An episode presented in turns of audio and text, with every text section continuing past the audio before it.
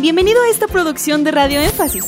En este espacio encontrarás respuestas a cada una de tus preguntas.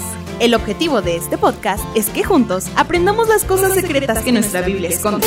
Si tienes alguna pregunta, tú también puedes hacerla. Búscanos en nuestras redes sociales como Radio Énfasis. Bienvenido.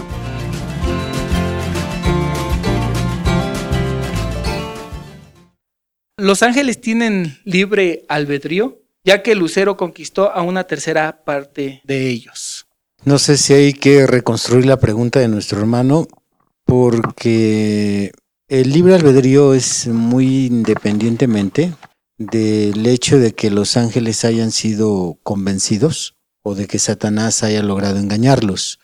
Pero quisiera intentar saber si el hermano se refería al sentido de si los ángeles se colocaron en la misma posición que el hombre eh, al ser vulnerables y ser engañados, o se refiere más por el lado del libre albedrío y se hizo una conexión no totalmente exacta en decir fueron engañados. Eh, porque cuando pensamos nosotros en el libre albedrío estamos inmiscuyendo la voluntad humana, eh, hablando del libre albedrío que se le da al ser humano la voluntad de tomar decisiones por sí. Entonces, eh, el hombre puede ser influenciado, puede ser eh, instruido, puede ser regañado, advertido, etcétera. Pero al final, siempre, siempre, él tendrá el derecho de que se le respete la decisión que él tome. Ese es el libre albedrío. Los ángeles están en el tema del libre albedrío en la misma posición. Ellos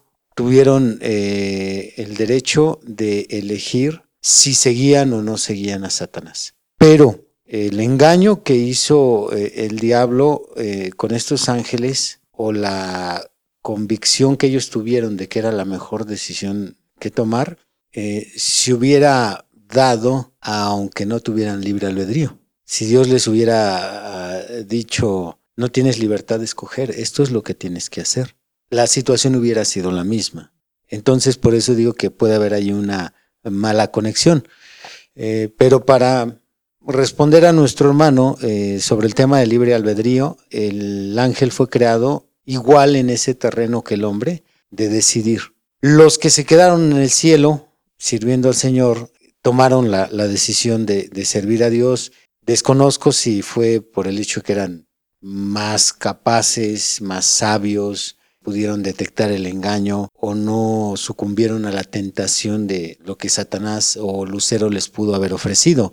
Por tanto, diría yo, los ángeles tienen menos opciones en el terreno del libre albedrío que los seres humanos, porque los seres humanos tenemos infinidad, infinidad de cosas por escoger de las propuestas que nos hace la Biblia a lo que ellos tenían. Sí, porque, bueno, de acuerdo a lo que viene diciendo, tienen cierta facultad los ángeles, pero a diferencia de los seres humanos, e-, ellos no tienen que decidir entre lo bueno y lo malo.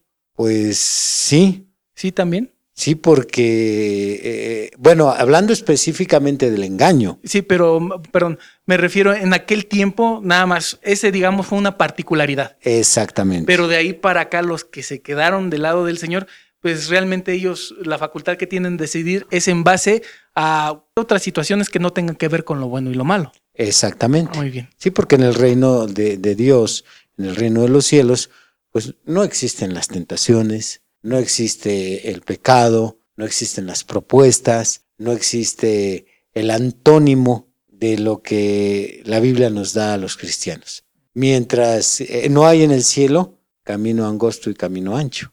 Entonces, eh, muy bien lo acabas de mencionar, es una particularidad el evento en el que el ángel tuvo que ejercer esa libertad de decidir.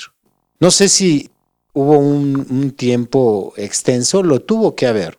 Probablemente estamos hablando de cientos de años, probablemente miles de años, en que ellos tuvieron esta facultad de escoger entre las propuestas, porque la Biblia dice que cuando Lucero hizo esta labor de, engaño en el cielo, se usa la expresión en Ezequiel 28 por la multitud de tus contrataciones.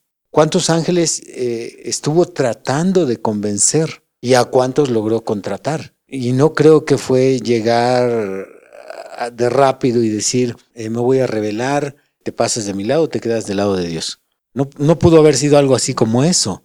Eh, realmente tuvo que haber sido una labor cautelosa, tuvo que haber un plan trazado y bien desarrollado, llegar a un momento en que el ángel que logró engañar quedó convencido y entonces cuando pensamos en la cantidad, la Biblia nos dice que fueron 200 millones de ángeles los que convenció, eh, lo cual intentó, si no, con los otros 400, porque son seis, eran 600, no sé si ya después hubo más, pero eran 600 millones.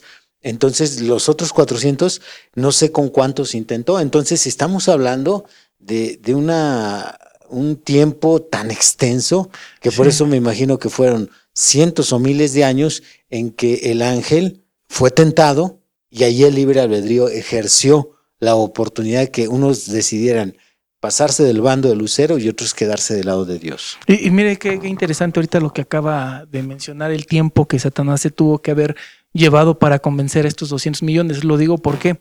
porque son artimañas que sigue usando hasta, hasta este tiempo, ¿no? Ah, quiero ilustrarlo de esta manera. Quizás con el ángel fulanito de tal se lo llevó adoctrinando no sé cuánto tiempo, poco a poco, poco a poco, hasta que lo convenció. Y es lo que, lo mismo que hace aquí en la tierra, ¿no? O sea con una persona incrédula o con un cristiano, hazlo. Mira, estas son las ventajas aquí trabajando en la mente. No, no, no, no. La Biblia dice que no. Y luego vuelve a venir hasta que lo convence. Lo que le pasó a Judas. Lo que vemos actualmente en muchos cristianos alejados, caídos, o en algunos que han sido eh, jalados hacia las sectas. Cuando César Neftalí, eh, quien estuvo en el satanismo a temprana edad, da su testimonio, él menciona que la persona que lo introdujo al satanismo, poco a poco se le fue metiendo. Y cómo es que lo fue convenciendo, dándole presentes, eh, expresiones de cariño, abrazos, palabras que le llenaban a él. Entonces, las tácticas, esas tácticas que hoy vemos usar al diablo, pues son las que tuvo que haber usado en el principio para convencer a estos seres. ¡Hey! Gracias por llegar hasta el final de este podcast. Esperamos que cada una de tus interrogantes haya sido resuelta. Te esperamos aquí para resolver más de tus preguntas.